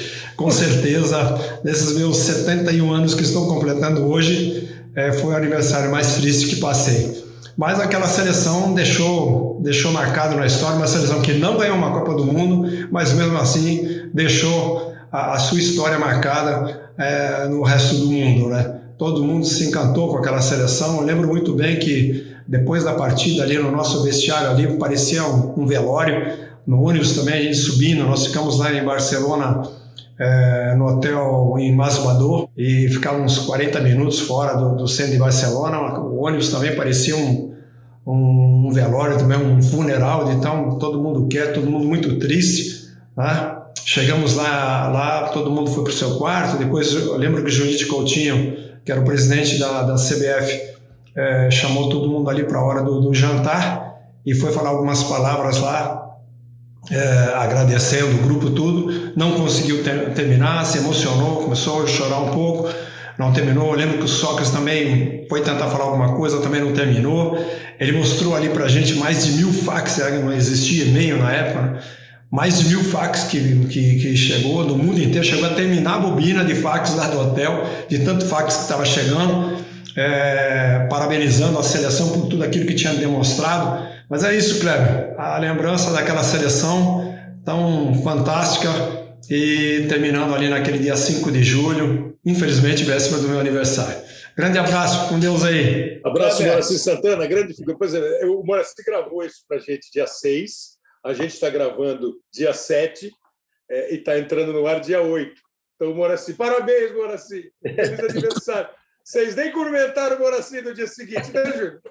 É impossível. Você sabe que a gente tem um carinho muito especial, principalmente o pessoal daquela seleção, porque o Carrasco era o Gilberto Tim, né? O Tim era o Carrasco. e quem escutava era o Moura. O Moura que escutava, todo mundo dizia, pô, Moura, dá um toque nele. Porque os treinamentos eram muito diferentes. Eu estava falando a respeito do Sócrates que voou na Copa, mas é. voou na Copa porque eu nunca participei três anos com, com Sócrates, em seleção, quatro anos em seleção brasileira. Eu nunca vi ele treinar tanto na vida dele. Houve uma cobrança por parte nossa também, né? A rapaziada mais antiga dizia, pô, Magrão, não, segura uhum. um pouquinho o negócio do cigarro aí, né? Tanto que ele diminuiu drasticamente o cigarro durante aquele período de pré-Copa do Mundo, de preparação. Nós fazíamos um treinamento, até hoje, quando eu lembro, dá vontade até de, de e já fico cansado só de lembrar. Ele fazia a gente dar um tiro de, de um quilômetro com cronômetro. Né? Um quilômetro? Um quilômetro no tiro. Um quilômetro no tiro e tinha, não podia chegar. Não me, não, me, é, não, não me lembro qual, qual era a cronometragem que tinha que chegar. E o pobre do Magrão, isso era, dava entre 6 e 8. Né? Tinha gente que dava até 10, né? entre 6 e 8. Quando o Magrão chegava no sexto, invariavelmente ele estava ele tava vomitando, Kleber, porque ele não aguentava. Ele dizia: Ô Tim, eu nunca fui atleta, eu fui jogador de futebol, Tim. O Tim falou: dane-se, agora você vai ser. Você vai ser um atleta, quer você queira, quer você não. Por isso que a gente viu Sócrates voando demais. E, e, e como é que foi no campo? É, isso se, se, teve efeito no campo? Porque, qual é a tua primeira Copa, Júnior? A tua primeira lembrança de Copa, assim, como telespectador? É 70. qual? 70? 70? 70. A minha também. E Visualmente, né, Kleber? Porque as outras é. a gente não tinha essa. Então, mas você lembra, por exemplo, de ter acompanhado no rádio de 66? Ah, não, não, 66. Acompanhei de 66. 66. 66. E você, Mário? Ah, eu, em 58, eu tinha sete anos. Então, você ouvia, mas, mas eram aquelas transmissões românticas, né? Que, a de 62 de repente... você já viveu um pouco mais, então. É, a de 62 já, já mais. E, mas a de 58 era aquela narração romântica, né? A bola não passava raspando a trave, mas o locutor ela quase batia na trave. Mas é, mas era aquela é aquela aquele envolvimento, aquela emoção infantil. E, e 70 foi a primeira Copa com TV, né? Com TV, né? E, e, e, a gente ouviu muito, né, Júnior, que a seleção de 70, entre outras coisas, era a mais bem preparada da Copa do Mundo, treinou três meses, o Brito foi eleito o mais saudável da Copa o jogo era meio-dia, maior calor, você jogou isso depois de 86, no México. A de 82, no verão espanhol, que é um verão. Verão. Brabo. brabo. É, brabo. A, a, seleção tinha fisicamente uma vantagem sobre os outros ou já era parelho naquele tempo? Não, a gente estava parelhos. Talvez até nós estivéssemos mais bem preparados com ele. Revendo na época da pandemia, né? Alguns sim, jogos sim. ali. Ó, quando você fala em intensidade agora, essa intensidade já acontecia há 40 anos atrás, entendeu? Talvez até pela forma como a, como a seleção jogava, né? Porque a nossa seleção ela jogava no 4-5-1, né? Com quatro, quatro defensores, cinco homens de meio campo, com o, Ser, com o Serginho lá na frente e o Éder variando um pouco disso. Mas fisicamente a gente estava voando, voando. Terminava o jogo querendo mais.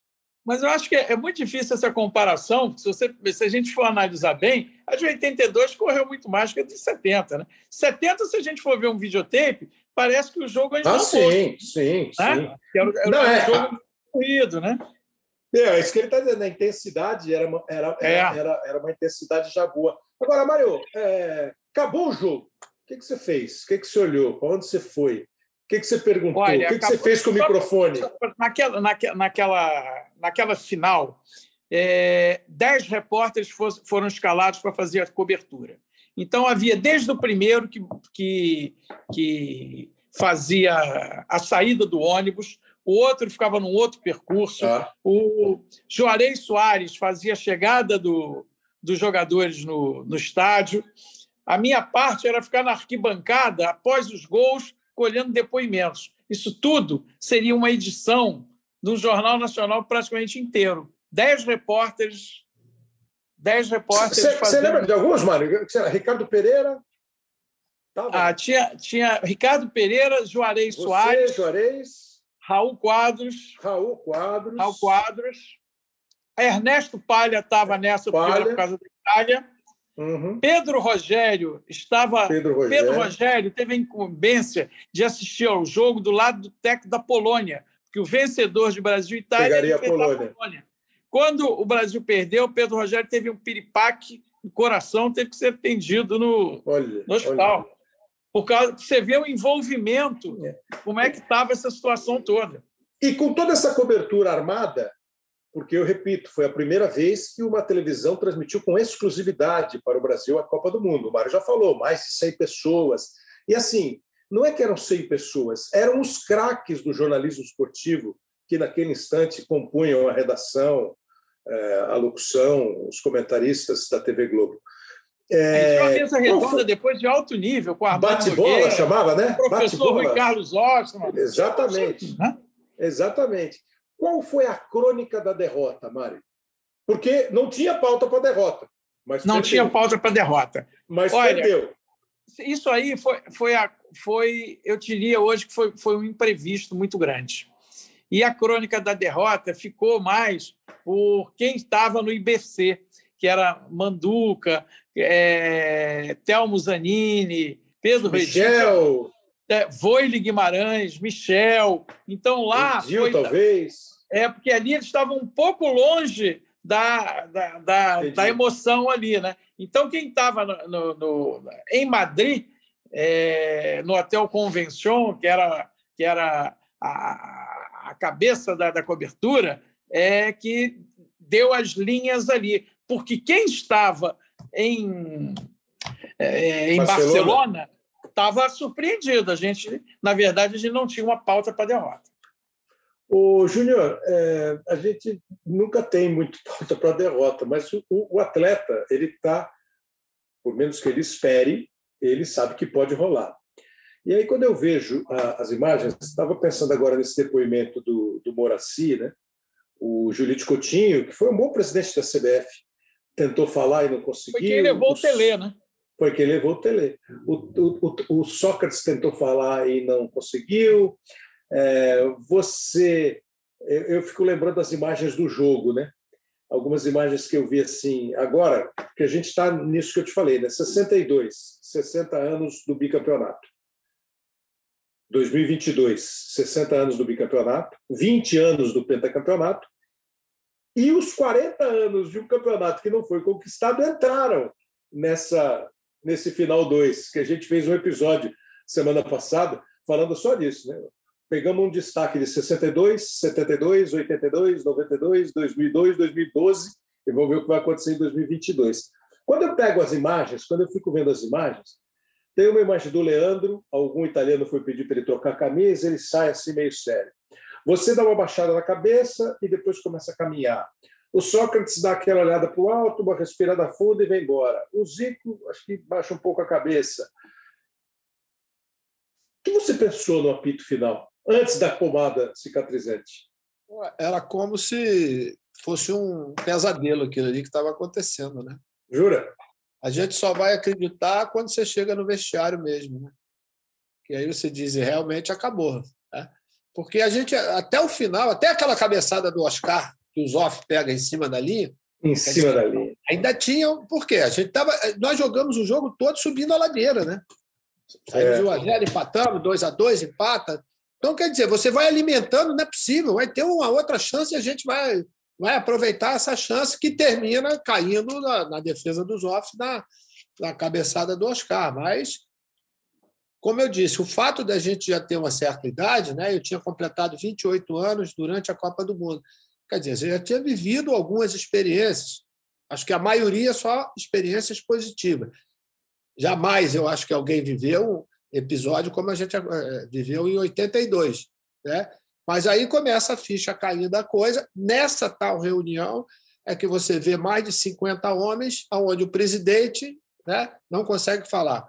O Magrão, que vai tentar falar, não consegue falar. Quem termina falando era o Ferreira Duro, né, que era o administrador, que ele fala duas coisinhas e assim, rapaziada, vamos jantar, não sei o quê, quem quiser, quem não quiser, vai para o seu quarto, fala um pouquinho da saída, a saída vai ser tal dia e encerra ali, porque não tinha clima para você continuar falando, entendeu? Talvez o doutor Julite tenha dito tudo aquilo que a gente gostaria de escutar, que o trabalho foi bem feito, que nós honramos a camisa, né? Que é, a própria diretoria, em nome dele, do presidente, estava orgulhoso daquele pessoal que tinha feito com ele desde o início lá de 80 até chegar aquela fatídica partida. Agora, o Kleber, uma coisa. Você ficou você ou você veio embora depois da seleção? Não, eu vim embora, vim com todo Não, não, o Mário, o Mário, o Mário. Não, eu, eu, eu ainda fiquei, mas eh, deixa te, é uma coisa importantíssima. Você me perguntou se na coletiva do Tele, o Tele foi aplaudido. É. O Tele foi muito aplaudido. Na hora que ele dá o lugar ao Berzô, a, a, imprensa disse: não, não, queremos que você fale mais. Ele teve que ficar, falar mais, e o Berzô teve que ficar esperando, mesmo como vencedor. Uhum. Bom, depois do. O, o Júnior contou aí como foi a noite. No é. dia seguinte, no dia seguinte, a concentração foi aberta. Toda a imprensa entrou lá.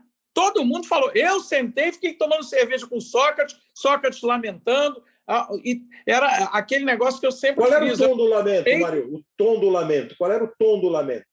Não, era o tom do lamento, era aquela. Ninguém acreditava, ninguém imaginava que aquilo poderia acontecer. Mas aconteceu. Havia uma triste resignação, é, uhum. uma revolta, mas era uma triste Agora, o mais importante é que toda a imprensa lá, todo mundo com o maior respeito aos jogadores. Uhum. E você via, poucos jogadores não voltaram para o Brasil. Por exemplo, um que eu vi que não voltou foi o Dirceu. Eu vi, quando eu estava conversando com o Tele, ele veio no Tele, olha, seu Tele, muito obrigado, vou ficar aqui por causa da minha família. Eu acho que ele jogava na Itália, ficou e tal. Outra Depois coisa. Eu não lembro, Júnior. Você lembra, Júnior? Ele jogava no Atlético de Madrid ou jogava na Itália? O, o, o, não, eu acho que ele já estava na Itália. Eu acho que ele já estava no Avelino. Já está na Itália. Agora, outra tá. coisa muito importante: a sele... no dia seguinte, a seleção é, ela vem embora à noite. Só para você, para você entender, o aeroporto estava lotado, lotado. A seleção entrando para embarcar era só aplauso, todo mundo brasileiro, espanhol, todo mundo aplaudindo a seleção. Foi uma coisa incrível. Eu fiz essa reportagem. Eu entrevisto o Toninho Cerezo. O Toninho Cerezo, de repente, falhou num dos gols. Quando eu entrevisto é. o Cerezo, o Cerezo, porra, eu quero aproveitar aqui para pedir desculpas à torcida brasileira. Eu falhei, não sei o quê. E você, não, Cerezo, que isso? E ali. Mas o importante, o, o, o aeroporto inteiro aplaudindo a seleção embarcando. Foi. Era comoção, Kleber, comoção. Nunca vi uma coisa assim. Isso no embarque, né, Maroca? E nós tínhamos é a sua chegada. É, nós tínhamos uma certa preocupação de saber qual seria a reação também do, por exemplo, que desceu uma galera em São Paulo e desceu uma galera, nós descemos no, no Rio de Janeiro. Eles fizeram um corredor polonês e exatamente essa manifestação no embarque foi a manifestação também do desembarque, de agradecimento. Isso para a gente, porque a gente não sabia qual seria a reação. Claro. Claro. É, por mais que nós soubéssemos o que estava acontecendo, o que a gente tinha feito, a, a cabeça nossa, nós tínhamos plena consciência, tínhamos feito um bom trabalho. Né? O resultado certamente não foi o esperado. Mas quando a gente desce no, no aeroporto, que sente essa manifestação é, de carinho por parte do torcedor, acho que dá meio que uma desofa. É. Eu acho é. que a gente fez direito o nosso trabalho.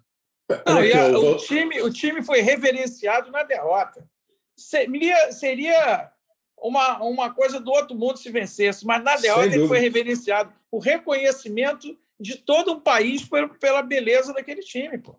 Não, não tenha dúvida, eu não canso nunca de repetir essa história, porque para mim foi muito marcante. Do, 2002 você já estava com a gente fazendo o jogo, né, Júnior, na Copa? Ah, comecei em 98, né? Começamos 98, 98 você fez, né? No Sport TV e fez jogo comigo na Globo. 94, 94 eu estava com Estava com, com a seleção. lá na seleção é. como observador. Né? Aí em 98, 98 o Júnior comentou no Sport TV e fez jogo acho, comigo na Globo. Eu só não fazia jogo do Brasil, né? No, no... Porque tinha o Falcão, né? Só tinha um comentarista. Né? Em, em 2002, eu não lembro aonde, eu vou repetir essa história. Daqui a 35 anos eu vou estar falando de novo essa história, se Deus quiser.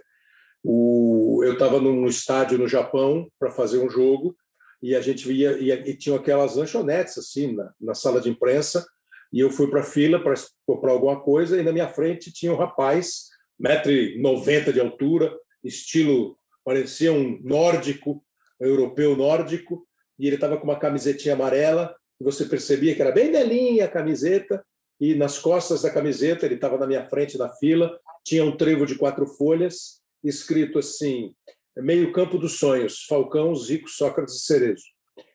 Pô, quando eu vi aquilo, 20 anos depois, e 40 anos depois, você ouve o jornalista espanhol o Ortego falando de Leandro, Júnior, como você é, Sócrates.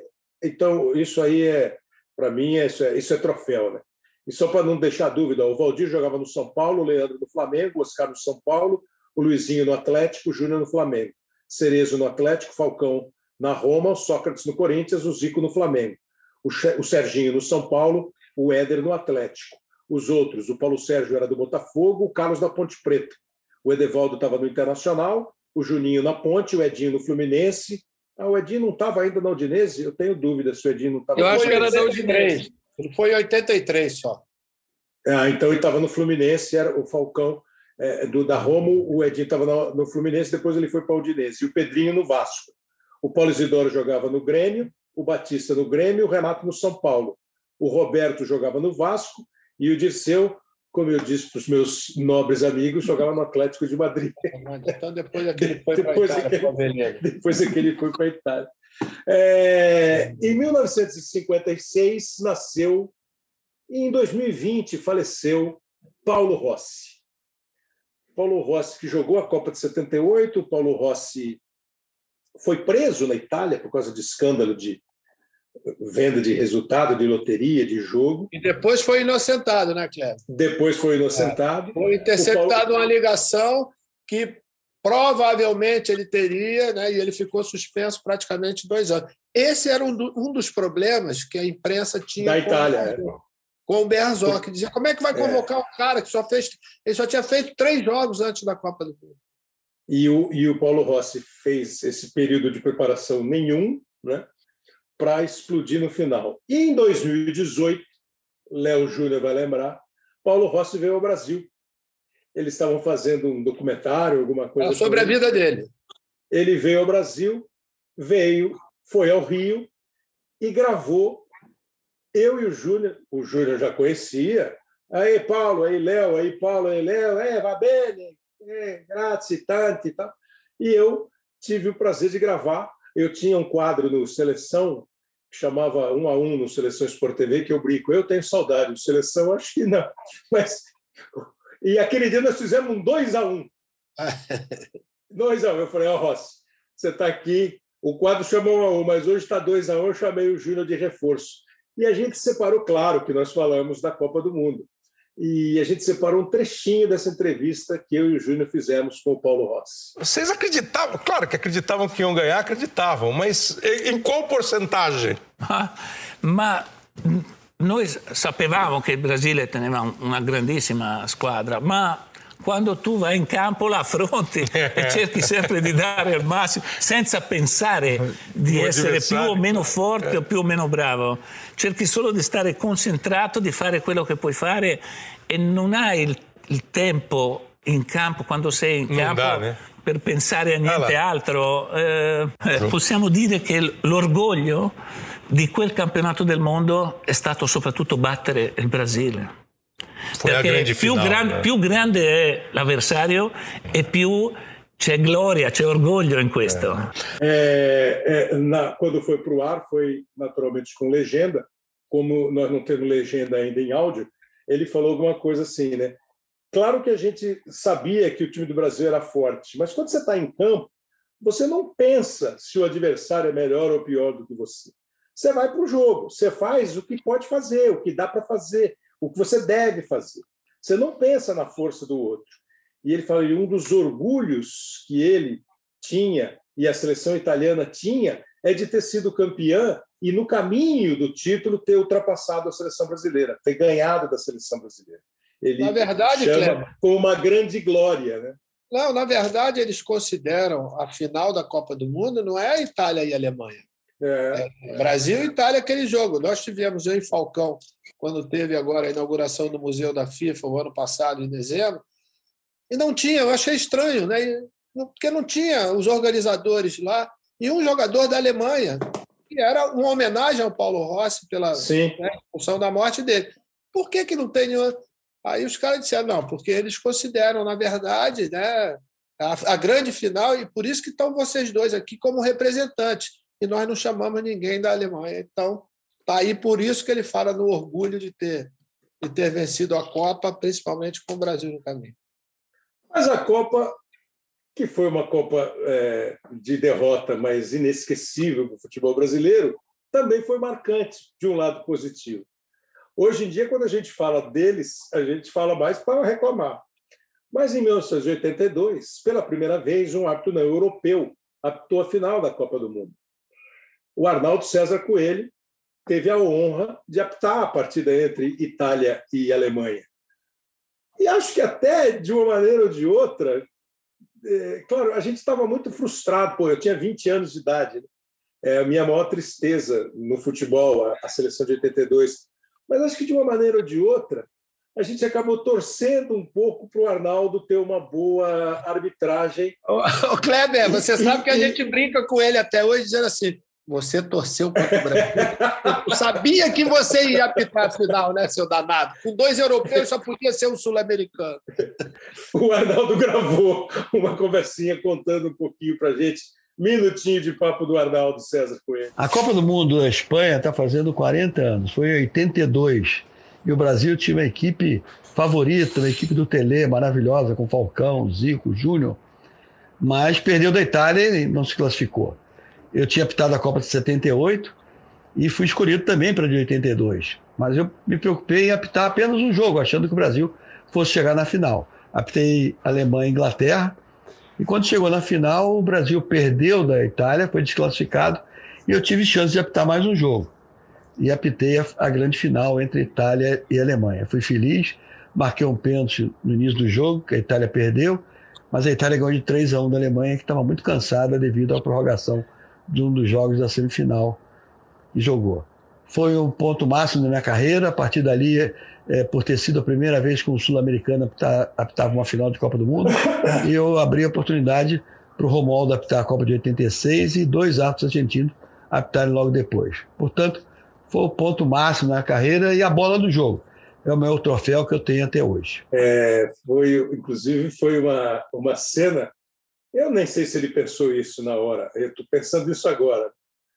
É, ele levantou a taça, né, Júlio? A taça que o Sócrates não levantou como capitão, ele fez exatamente o símbolo do Bellini, o do o Mauro troféu e dele, do Carlos né? Alberto. O troféu dele, né? Dessa bola. Eu já tive a oportunidade de, de, de tocar nessa bola que ele tem guardada junto com o uniforme que ele usou naquele dia lá.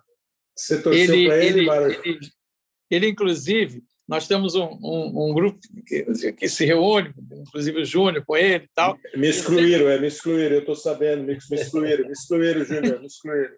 E sempre a conversa da final é a paciência que ele teve com o Stielic, né? que o Stielic É, fez é. tudo para tumultuar e ele segurou. E ele outro dia contou uma coisa muito interessante, que ele tem um outro troféu dessa final, que foi a equipe do Jornal do Brasil, da qual fazia parte o Aldemário, é, escreveu um bilhete para ele, olha, vai começar a final, você é o juiz, todos desejamos sorte, assinaram para ele e deram um fotógrafo. Então, quando ele estava em campo, o fotógrafo entregou o bilhete a ele. Ele quando ele Hum. leu aquilo, ele, ele ficou encantado, foi uma prova de amizade, carinho, e ele guarda o bilhete até hoje. É bonito mesmo, é bonito mesmo. É, Bom, é o seguinte: a Copa do Mundo faz 40 anos e a gente está falando sobre ela aqui. O, o Mário Jorge Guimarães entrevistou o Tele Santana no dia seguinte e o Tele disse que não mudaria nada. O Mário, como um jornalista que acompanha, que vive o dia a dia de seleção. Ah, porque o Mário, depois de repórter, o Mário foi participar das coberturas de várias Copas do Mundo como um coordenador de transmissão, como um coordenador de reportagem, como um editor, acompanhando ali os dia a dia, inclusive na Copa de 94, na Copa de 98, na Copa de 2002 e tal.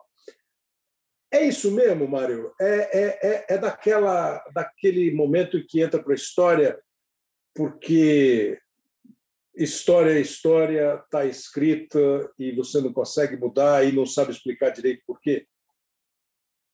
Olha, cada um analisa por um ângulo, cada um seu, tem o seu lado pessoal para analisar. Eu analiso o seguinte: várias coisas. A, a Copa de 82, é, eu era fã de um treinador, era fã de um time, era tinha um respeito e amigo por vários jogadores que integravam esse time. Então você tinha um respeito, você tinha e você ficava sensibilizado com a emoção que esse time te proporcionava. E tinha uma abertura, tinha uma relação profissional que talvez não exista, talvez não, seguramente não exista mais hoje. Hoje, nenhum jornalista fala com jogador, só fala com assessor de imprensa. E eu tive a sorte, o privilégio de falar com toda essa geração e ser amigo dessa geração. E isso é uma coisa inesquecível. Nenhum jornalista vai ter a oportunidade que eu tive. Então, isso é uma coisa marcante, é muito marcante, me marca muito e eu tenho o maior orgulho de ter vivido essa época. A recíproca é verdadeira, viu, Maroca? então, Júlio, é, a gente fala muito sobre é, é, o resultado de uma Copa. Às vezes, ele, ele passa a ser a referência do próximo ciclo de Copa do Mundo. Você lá no começo falou rapidamente da Itália contra-atacar e o futebol se fechou um pouco mais. 86 já foi uma Copa mais, mais dura, 90 absolutamente dura, e o próprio Brasil, que você ajudou ali como observador do Parreira, foi campeão em 94 jogando pela necessidade, pela a palavra virou uma palavra do vocabulário do futebol né, até hoje, com pragmatismo. Você não mudaria nada também?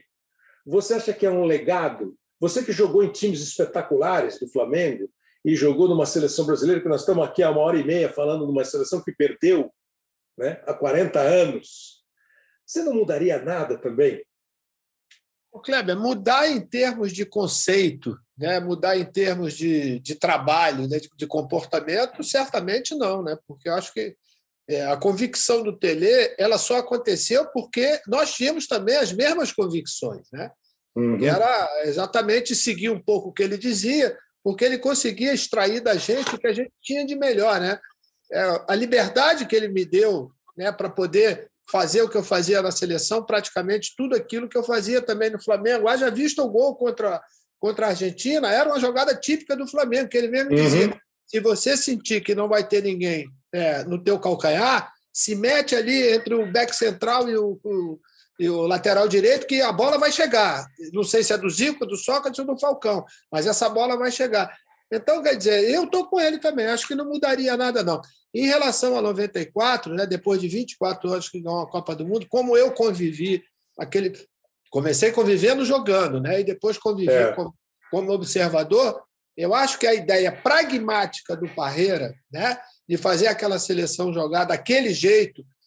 Beleza, a beleza fica no resultado, né? porque era a única alternativa que se tinha naquela seleção para jogar assim. Se a gente não tomar um gol, tiver um sistema defensivo altamente eficiente, com certeza a gente vai fazer. Porque os dois da frente, no caso Romário e Bebeto, estavam né, com, naqueles momentos mágicos da vida. Então, essa é uma coisa que talvez seja um pouco injusto em relação à seleção de 94, porque as comparações são inevitáveis. Não dá para você comparar com aquilo que foi feito é, em 82, naturalmente. Mas que 94 teve muita coisa positiva e eu fui testemunha ali de ter convivido com os caras, isso teve também. É, acho que não dá para mudar mesmo o conceito, não dá para mudar a história, não dá para mudar legado, não dá para reclamar 40 anos depois do futebol mundial reconhecer, do Guardiola falar sobre. Se a gente pudesse mudar alguma coisinha, de repente a bola escapava da mão do Zoff naquela cabeçada do Oscar não. e o jogo empatava. Não, então você botava um árbitro que conhecesse um pouco mais o futebol intenso, porque o futebol israelense, naturalmente, não era a altura do árbitro, Abraão Klein, é, para aquele jogo. É só você olhar a camisa do Zico rasgada pelo Gentili, né? Que teve um pé, tá vendo? Podíamos ter o VAR já em 82, que ia dar um pênalti do Gentili. Ele ia dar um pênalti do Gentili no Zico. É, olha, e aí, é, eu acho assim, sempre que história não pode ser nunca apagada. Eu acho que a gente só constrói alguma coisa com os exemplos da história, com os grandes personagens da história. E por isso que eu insisti muito com o Lucas Garbelotto, o Pedro Suade e o Léo Bianchi, que são os editores e os produtores aqui do Hoje Sim, para a gente fazer esse episódio 158 sobre a seleção brasileira. É, porque 40 anos de uma, de uma seleção que não ganhou, mas que todo mundo considera, eu acho que é um espetáculo, e acho que é isso, é a história. E com o prazer de ouvir dois personagens, é, o Mário Jorge super amigo, cara, gente boa. Tá tudo, tá tudo certinho, né, mano? Saúde boa. Tá tudo certo, paz, tudo ótimo. tudo ótimo. E o Júnior, companheiro, pô, fez a primeira em 98, e aquele tipo de companheiro que quando você vai fazer, quando você começa a trabalhar, você fala assim, pô, espera um pouquinho, nós vamos fazer jogo com o Júnior. O Falcão está na nossa equipe, porque foi uma aula lateral esquerdo que eu vi jogar, é, não aqui no Brasil. Depois do. Não, não, não aqui Depois Brasil. de todos os outros. Júnior é referência, Kleber, é referência. Não, porque teve, teve uma votação quando, num ano de pandemia aí, a France Football não elegeu o melhor da temporada, então ele resolveu eleger um time de sonhos. E ele, a revista, indicou os jogadores de cada posição. O meu lateral esquerdo foi o Júnior. É, é, ganhou, ganhou, acho que o Maurício. Ganhou, não, não, ganhou o Breitner, eu não lembro quem ganhou. Não, não lembro mesmo. Mas é, o, meu, o meu foi o Júnior. Então, assim, é uma honra ter vocês aqui e conversar com vocês. Espero que vocês tenham gostado. O Júnior, mais Muito. uma vez, participando. E o Maroca vai participar de vez em quando, quando não botar aquela barra que todo mundo sabe que ele tem. Obrigado, eu só, Júnior. Eu só venho quando você me chama. É. obrigado, obrigado. Maroca, a gente tomou em festa convidado, pô, tá maluco? Exatamente, exatamente. Pode vir. A Viradora sabe tudo, Cleber. E para e encerrar, eu vou repetir a frase do personagem Quincas Borba, do livro do Machado de Assis. Ao vencedor, as batatas, fazendo uma, uma um símbolo, né? traçando um paralelo de uma batalha em determinado campo em que tem uma plantação de batatas e quem vence fica com a plantação e se alimenta. O campo de plantação das batatas de 1982, no dia 5 de julho, foi o estádio Sarriá. É um estádio em Barcelona, na mesma cidade que tem o Camp Nou, agora tem um estádio olímpico lá, que foi construído para os Jogos Olímpicos de 92, e ele sempre foi o estádio do Espanhol de Barcelona, o menos famoso time da capital da Catalunha. Foi inaugurado em fevereiro de 1923, num jogo entre Espanhol e Santos, que foi 4 a 1 para o Espanhol. As batatas daquele jogo, nos livros de história, no livro da FIFA, está com a seleção italiana. Em 20 de junho de 1997, depois de uma vitória do Espanhol sobre o Valência por 3 a 2, o Sarriá foi demolido. Não existe o campo onde o Brasil perdeu da Itália. Um abraço, até a semana que vem.